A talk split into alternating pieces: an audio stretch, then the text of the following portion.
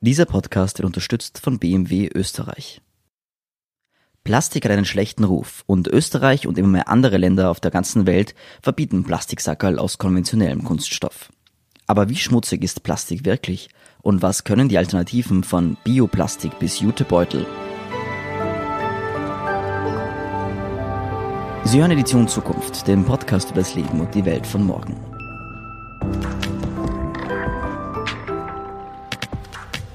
Mein Name ist Philipp Brammer von der Standard und Plastik ist heute unser Thema. Und dazu begrüße ich ganz herzlich die beiden Kunststoffexperten Vasiliki Maria Achodolaki und Alexander Bismarck. Danke fürs Kommen. In letzter Zeit wird immer wieder über Biokunststoffe geredet, aber ich habe in der Vorbereitung für den Podcast herausgefunden, dass die ja gar nicht so neu sind. Die gab es nämlich schon im 19. Jahrhundert. Zellulit zum Beispiel, aus dem man Filmstreifen gemacht hat damals. Und meine Frage ist jetzt, wie ist man eigentlich auf die Idee gekommen, Plastik aus Erdöl zu machen, wenn es aus Pflanzen eh auch geht? Ganz einfach. Es ist leichter zugänglich und im Prozess teilweise sind die Bausteine ein Abfallprodukt und sie lassen sich ganz einfach wieder zu allem Möglichen zusammenbauen und wir können die Eigenschaften einstellen, so wie wir sie wollen. Wohingegen die natürlichen Polymere, oder die Polymere, die aus der Natur hergestellt werden, natürlich die Eigenschaften haben aus dem Material, aus dem wir sie extrahieren. Und die Natur macht sie natürlich für ihre eigenen Zwecke. Zellulose ist das strukturelle Element aller grünen Pflanzen, deswegen stehen Bäume aufrecht, nur kann man sie nicht leicht verarbeiten. Also ich kann Papier draus machen, ich kann Papier formen, aber ich kann es nicht in eine Folie gießen, einen Plastikbecher draus machen oder oder einen Trinkbecher draus machen. Nicht Plastikbecher. Ich mag das Wort überhaupt nicht. Warum mögen Sie das Wort nicht? Plastik? Ja. Das hört sich so an wie Plaster und Elaster aus Skopau. Das ist irgendwie ähm, einfach nur ein Werbeterm und momentan mit so einer, ähm, na, wie sagt man, einem schlechten Unterton, Plastiksackelverbot und so weiter behaftet, dass Polymere eigentlich schlecht herüberkommen. Ich Oder? mag sowieso das Wort Polymer besser, was Griechisch ist. Und weil ich Griechen bin, das muss ich auch sagen, jetzt zum Spaß. Aber es stimmt schon, das ist der Unterton, der eigentlich damit kommt. Polymer verstehen wahrscheinlich die wenigsten Leute, was, was damit gemeint ist. Aber es gibt ja äh, Biopolymere, ist ja ein großes ähm, Wort, was man dann vielleicht doch kennt. Und es gibt ja sehr unterschiedliche äh, Bio Kunststoffe, da gibt es solche, die sind biologisch abbaubar, es sind solche, die sind es eben nicht, aber trotzdem aus Pflanzen. Was ähm, es ist eigentlich ein Wildwuchs, man kennt sich überhaupt nicht mehr aus. Ähm, was sind denn da eigentlich die Unterschiede?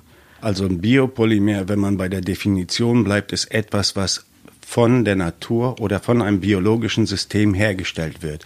Dazu gehört Zellulose, dazu gehört Keratin, dazu gehören also Wolle, Haare, äh, Nägel, dazu gehört Lignin, Chitin und so weiter. Das sind alles und Stärke, dass man alles aus und der Natur extra Naturkautschuk auch, ja das man aus der Natur extrahieren kann. Wohingegen der Term Bioplastik oder Biopolymere eigentlich eher verknüpft ist mit dem Plastiksackeln und so weiter, die aus abbaubaren Polymeren wie PLA gemacht werden. PLA, Polylactic Acid oder Polymilchsäure. Die aber alle nicht gleichzeitig, also gleichzeitig so gut abbaubar sind, das muss man auch jetzt sagen. Also es gibt biobasierte die eben degradieren, es gibt biobasierte, die nicht degradieren, es gibt äh, Erdölbasierte, die degradieren und Erdölbasierte, die nicht degradieren. Also diese vier Sorten gibt es generell. Die letzten sind die richtigen Polymere. Mhm, und ähm, und nochmal, die Biopolymere, über die wir reden, sind synthetische Polymere, die hergestellt werden bei Perso von Personen und nicht von der Natur, üblicherweise. Jetzt liest man ja die verrücktesten Sachen, ähm, zum Beispiel Strohhalme, die aus Apfelsaftresten äh, gewonnen werden oder, oder, oder Turnschuhe aus, aus Algenteppichen ähm, oder, oder Plastik aus oder Polymere aus äh, Fischgräten.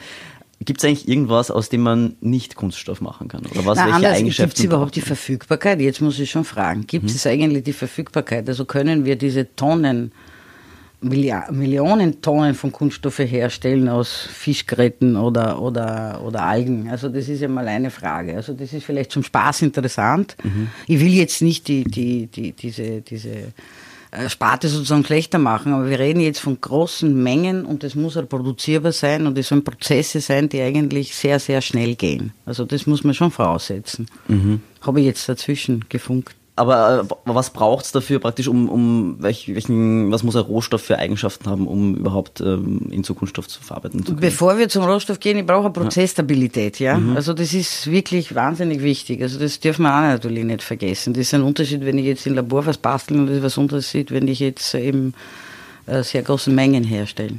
Chemisch gesehen brauche ich einfach nur ein Monomer, das heißt eine Bindung, die ich entweder polymerisieren kann. Mhm. Eine Doppelbindung, die aktiv ist, damit ich mehrere Teile wie Lego-Bausteine aneinander setzen kann, um dann ein Riesenmolekül, das ist was Polymer bedeutet, Makromolekül, herzustellen. Oder ich brauche ein Monomer mit zwei funktionellen Gruppen, das zum Beispiel dann die miteinander reagieren können unter Wasserabspaltung oder Abspaltung einer flüchtigen Substanz oder gar nicht. Also im Prinzip wenn ich ein Rohmaterial oder ein Ausgangsmaterial habe, das ich in diese Verbindung zerlegen kann, kann ich aus allem ein Polymer machen. Also aus wirklich allem eigentlich? Naja.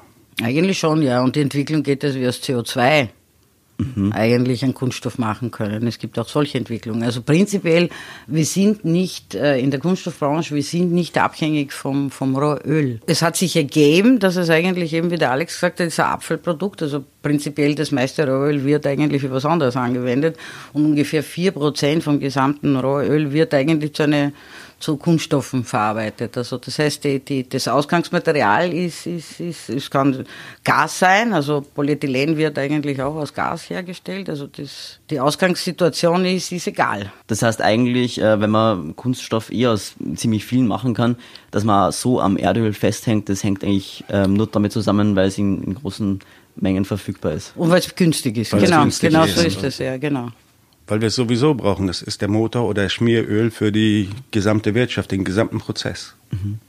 Energie, genau Pharmazie, Polymere, ja, weiß ich, ja. alles.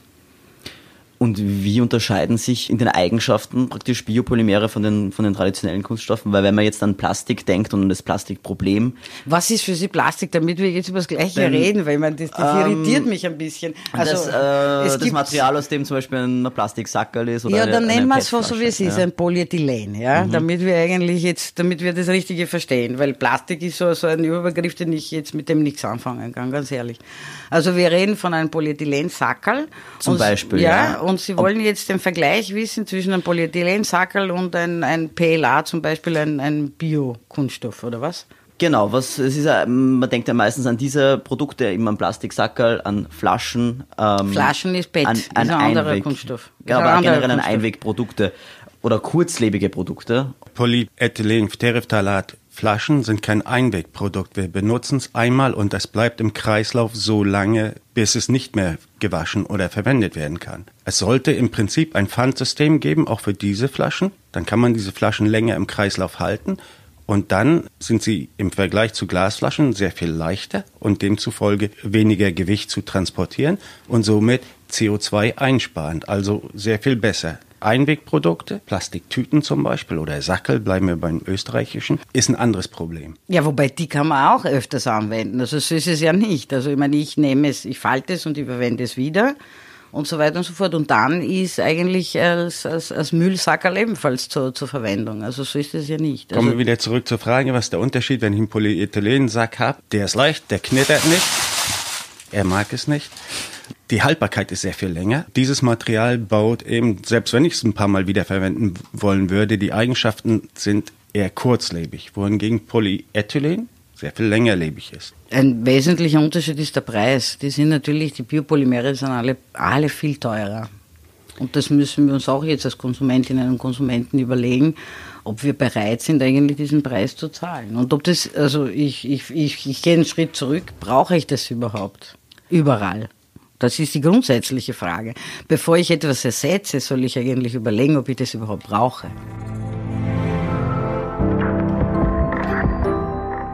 Grundsätzlich ist es ja, ähm, jetzt, wenn man über Einwegprodukte redet, ähm, ist es immer so, dass sich ähm, Biopolymere schneller zersetzen, dass die weniger langlebig sind als die klassischen Kunststoffe, weil, wie gesagt, ähm, Plastik, Sackerl, Kunststoff, Sackerl, ähm, Flaschen. Ähm, und da wäre es natürlich sinnvoll, wenn sich die schnell zersetzen würden, aber es gibt ja viele äh, Gegenstände, die sich möglichst nicht schnell zersetzen sollen und vielleicht äh, sogar widrigen Bedingungen ausgesetzt sind. Ich denke jetzt mal nur an ein Duschkopf zum Beispiel oder eine, vielleicht eine, eine Oder ein Boje. Rohr. Den Rohr Ja, sollte eine eigentlich Boje. 100 Jahre aushalten. Ja, genau so ist es. Da brauche ich kein Biodegradable. Also kann man diese Produkte überhaupt durch, durch Biokunststoffe ersetzen? Darf ich jetzt nochmal zurückgehen? Ja. Biokunststoffe, wenn ich sehe, wie lange es braucht, dass ein Baum wächst, bis er die volle Größe hat.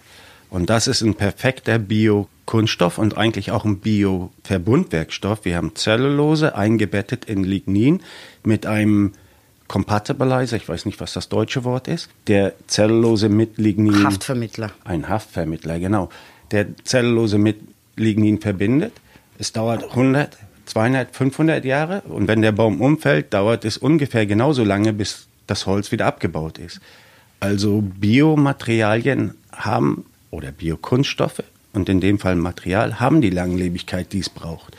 Nur wenn wir sie designen oder synthetisch herstellen, dann ist es eben oft nicht der Fall. Ich kann sie auch so designen, dass sie nicht abbaubar sind. Zum Beispiel, indem ich Biopolyethylen oder Biopolypropylen herstelle aus Bioethanol, dann sind die ganz genauso wenig abbaubar. Ich habe nur einen nachwachsenden Rohstoff genommen, um ein. Polymer zu bauen Genau. als Quelle. Also es ist alles möglich und machbar. Nur wenn wir jetzt ausgehen davon, okay, ich denke, es ist bioabbaubar, also schmeiße ich es in die Biotonne, endet es im Kompost oder selbst auf meinem eigenen Kompost auf meinem Haus, dann wird das nicht vollständig abgebaut. Und den typischen Kompostierprozessen, die wir hier in Zentraleuropa benutzen. Da wären wir schon ähm, bei der nächsten Frage der richtigen Entsorgung, weil es ist ja inzwischen Realität. In manchen Supermärkten gibt es sogar gar keine ähm, Kunststoffsackerl mehr, sondern eben nur mehr die aus ähm, Bio-Kunststoff. Wenn, wenn einem sowas jetzt in die Hände fällt, wie entsorgt man das jetzt am besten?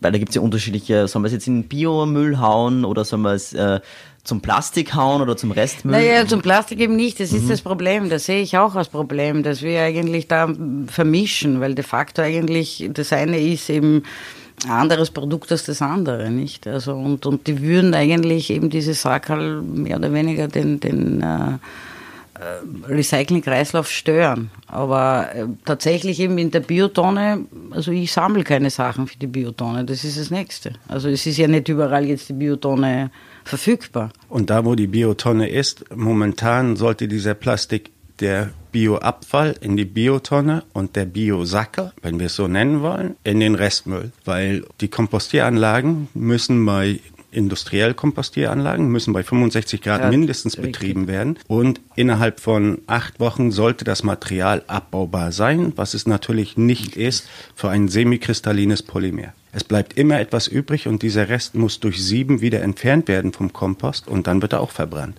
Was habe ich gewonnen? Na, genau, so ist. Extra Arbeit. Das- Oder ich lasse den Prozess doppelt so lange laufen, dann verschwindet es auch. Aber, dann, ist es vielleicht ökonomisch nicht interessant, nicht? Also das muss man auch bedenken. Das heißt am besten einfach in, in den Restmüll schmeißen. Genau. Ähm, und Da muss man trotzdem kein schlechtes Gewissen haben, weil es wird nur Wasser und CO2 draus beim Verbrennen. Wir machen eine kurze äh, Werbepause und sind gleich wieder zurück. Bis gleich.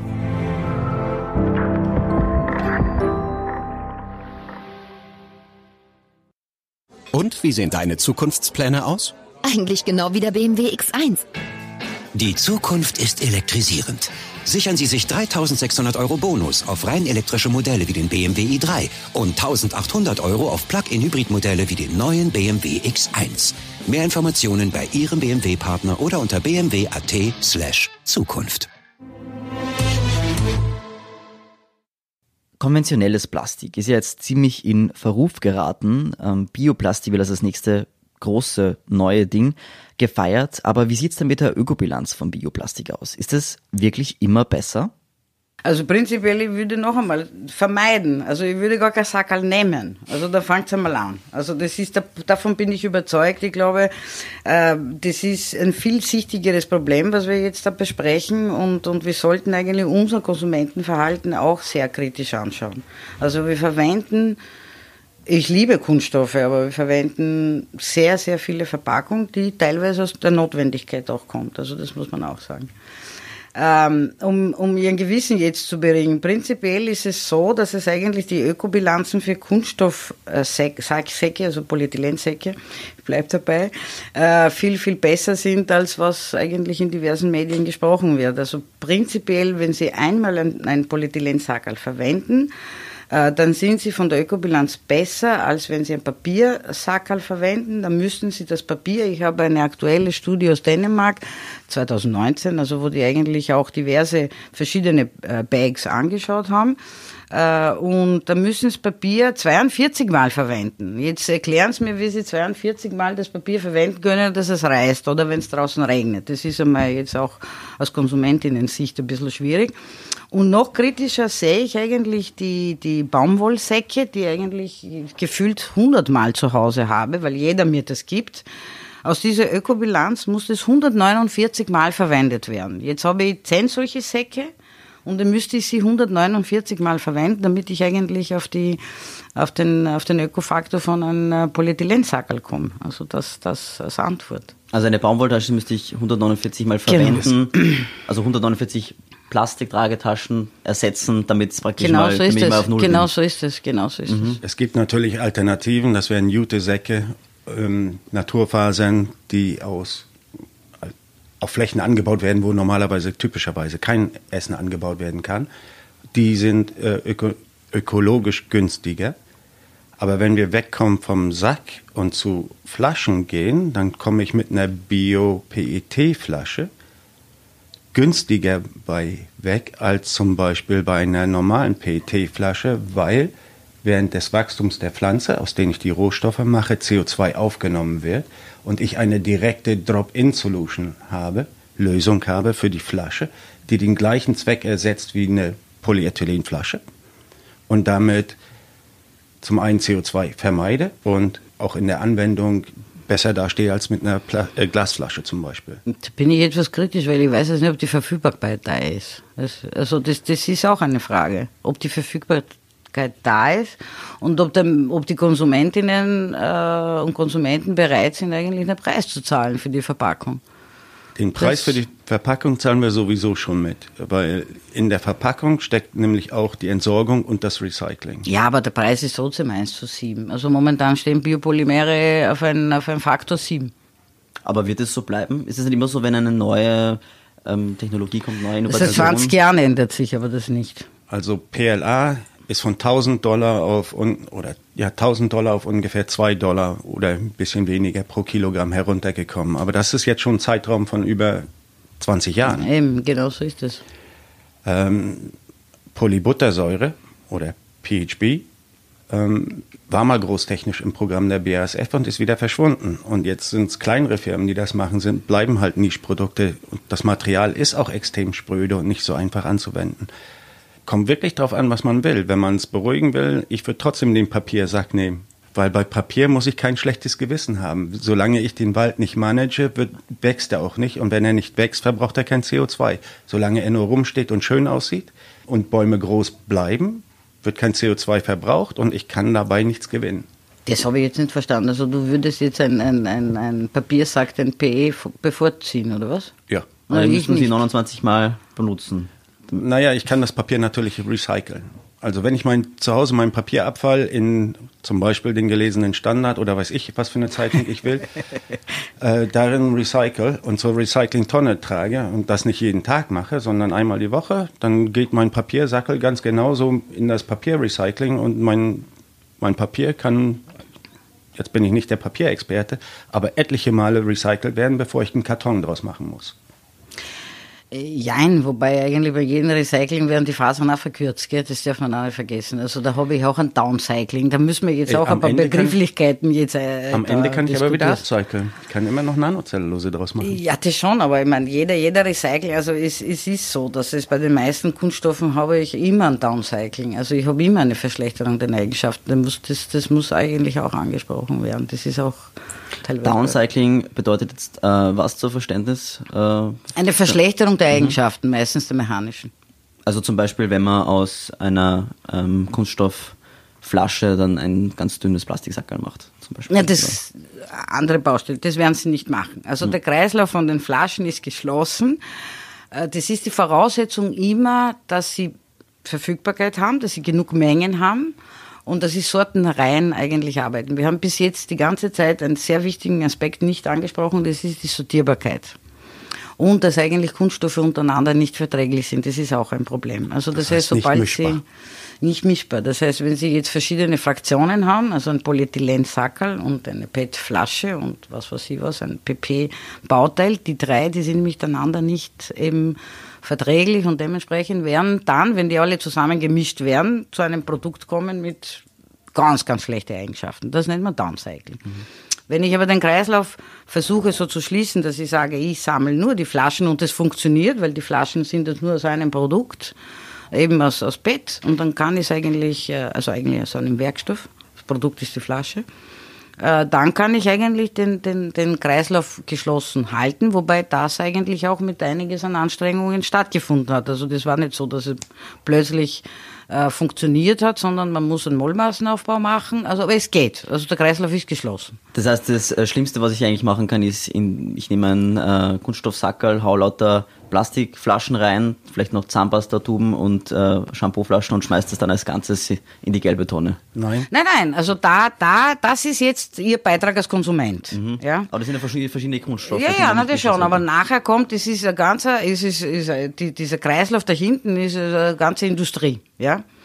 Und, und diese Industrie bedeutet, dass jetzt kommt die Sortieranlagen und, und da müssen jetzt eben diese ganzen Kunststoffe getrennt werden. Das eine ist eben Polyethylen, das andere ist PET etc. Also das ist jetzt alles hier.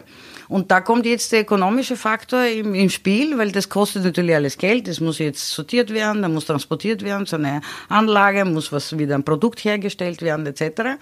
Und das ist jetzt die Frage, wenn Sie einen sehr billigen Rohstoff haben, also beim Polyethylen sind Sie momentan unter 1 Euro, und das ganze Prozess, aber das ganze alles, was wir besprochen haben, teilweise auch auf ein Euro kommt, weil es muss ja gesammelt werden und eben sortiert und so weiter.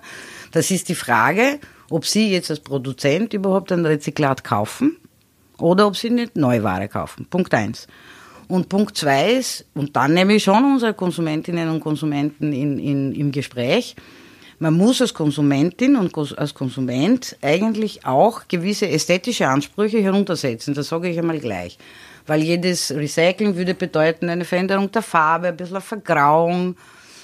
Das war in den 90er Jahren, dass man eben dieses ähm, schöne Danke Klopapier verwendet hat, dass es eben so grau war. Und das, hat, das war man stolz, dass man das verwendet hat. Und genau das muss eben diese, dieses, dieser Gedanke muss jetzt eigentlich auch bei diversen Kunststoffprodukten kommen. Also nicht unbedingt sagen, das ist wunderschön, sondern es ist ein Rezyklat, ich habe eine Veränderung an der Farbe, aber es ist okay so. Und dann, wenn ich jetzt den ästhetischen Anspruch nicht stelle und wenn das ökonomisch passt, dann kann auch dieser Kreislauf geschlossen sein. Also technisch ist es möglich, deswegen sind wir ja da. Und einfacher zu sortieren sind sowieso ungefärbte Kunststoffe. Also wenn wir auf Plastikflaschen, sagen wir mal so, wo wir unser Shampoo drin kaufen, verzichten, dass die blau oder schwarz oder keine Ahnung was für eine Farbe haben. Wenn wir mit einer durchsichtigen Flasche leben könnten, wären wir alle viel besser bedient. Und diese Recycling funktioniert, ist wirklich maschinell und nur eher wenig händisch. Also durchsichtig, da bin ich auch ein bisschen dagegen, weil durchsichtig bedeutet, dass man Clarifier dazu gibt. Also von mir aus mit einer milchige Flasche, weil äh, es sollte eigentlich nicht Aber sein. Aber natürliches Polymer. Ja, natürlich ohne, ohne Farbstoffe. Also absolut, ich bin, ich bin bei dir. Neben ähm, der Tatsache, dass äh, konventionelles Plastik aus Erdöl gewonnen wird, ist ja Mikroplastik ein großes Problem, beziehungsweise auch ähm, Kunststoffe im Meer, wo Meerestiere verenden. Ähm, Gibt es da vielleicht äh, Lösungen aus der Chemie, um das zu verhindern? Die eine Lösung, die es nicht gibt, sind Bioplastiksäcke. Die bauen nämlich in, außer vielleicht die, die auf, auf Stärke basieren, aber typischerweise in der Salzwasserumgebung mit anderen Mikroorganismen und sehr viel niedrigeren Temperaturen bauen die Bioplastiksäcke im Meer sich überhaupt nicht ab. ab. Und dann haben wir das gleiche Problem, als wenn Polyethylenplastiksack im Meer landet. Das hängt aber häufig damit zusammen, wie schmeißen wir als Konsumenten und Konsumentinnen die Sachen weg? Wie entsorgen wir unseren Müll? Und auf der anderen Seite, was benutzen wir? Der der größte Contributor zu Mikroplastik sind zum Beispiel Autoreifen und Transport. Ein anderer großer ist die Landwirtschaft selber und ein wegen den ganzen ähm, Mulchfolien, die aufs Feld gebracht werden. Und ein nächster sind unsere Anziehsachen, die aus Polymerfasern bestehen. Ähm, und Waschen produziert, und je häufiger wir waschen und je neuer unsere Klamotten sind, desto mehr Mikrofasern oder Abrieb wird mit dem Waschwasser in die Kläranlage, ins Abwasser in die Kläranlage und darüber hinaus dann in den Kreislauf gebracht. Wobei technisch, da gibt es auch eine Lösung. Man könnte eigentlich in den Kläranlagen doch eine dritte Stufe machen, das geht. Erstens und zweitens eigentlich, ich habe auch eine, also glaube Miele ist es, obwohl ich jetzt keine Werbung machen will, es ist theoretisch bestünde die Möglichkeit, die Waschmaschinen auch abzugraden jetzt, damit wir beim Begrifflichkeit bleiben, dass die eigentlich auch sehr viel im Filter bleiben, was, was äh, Mikrofaser betrifft und Abbruch. Das Problem mit Filtern ist, dass der Durchsatz natürlich sehr viel geringer sind und die Kosten damit steigen. Und das heißt, am besten wäre es, äh, keine Kleidung zu kaufen aus. Ähm, am besten ist es, unsere Klamotten so lange zu tragen, mhm. wie wir können. Und warum? Wir müssen nicht jeden Modetrend folgen. Was Mikroplastik betrifft, ich habe auch zwei Anmerkungen. Erstens einmal, also de facto eigentlich alles, was ähm, äh, sehr dünn ist, wird degradieren durch, durch Licht. Also das heißt, es wird eigentlich äh, in kleinen Brüchstücken äh, brechen und das ist jetzt unabhängig, welche Quelle, das ist so Bio oder nicht Bio. Also das heißt, das Mikroplastik, die Entwicklung an sich ist, ist einmal da. Ähm, zweitens auch die Anmerkung natürlich, wir haben auch anderen Müll, der, also wenn ich schwimmen gehe, sehe ich vielleicht das Plastik, was schwimmt, aber unten, im, ähm, wenn ich eine Taucherbrille habe, dann sehe ich eigentlich auch genauso die Dosen. Also das ist ja auch ein Konsumentenproblem. Also die Kunststoffe landen nicht von selber dort. Also die werden eigentlich eben äh, weggeschmissen, teilweise auch bewusst. Also da, da muss ich schon eigentlich unsere Gesellschaft schon, äh, schon eben auch in äh wenn ich das zusammenfassen darf, äh, traditionelle Kunststoffe sind nicht immer schlecht, sagen Frau Achodulaki und Herr Bismarck. Die Alternativen muss man sich immer im Detail anschauen und lösen nicht alle Probleme, etwa was Meeresverschmutzung angeht. Es ist jedenfalls wichtig, wie man mit den Kunststoffen umgeht, wie man sie recycelt. Ich danke jedenfalls Ihnen beiden für den Besuch und natürlich auch Ihnen, liebe Hörerinnen und Hörer. Was denken Sie über Plastik und die Alternativen? Schreiben Sie uns auf der Standard Zukunft ins Forum. Dort finden Sie auch viele spannende Artikel rund um das Leben und die Welt von morgen. Der nächste Podcast erscheint wie immer in zwei Wochen. Bis dahin, machen Sie es gut und bis bald.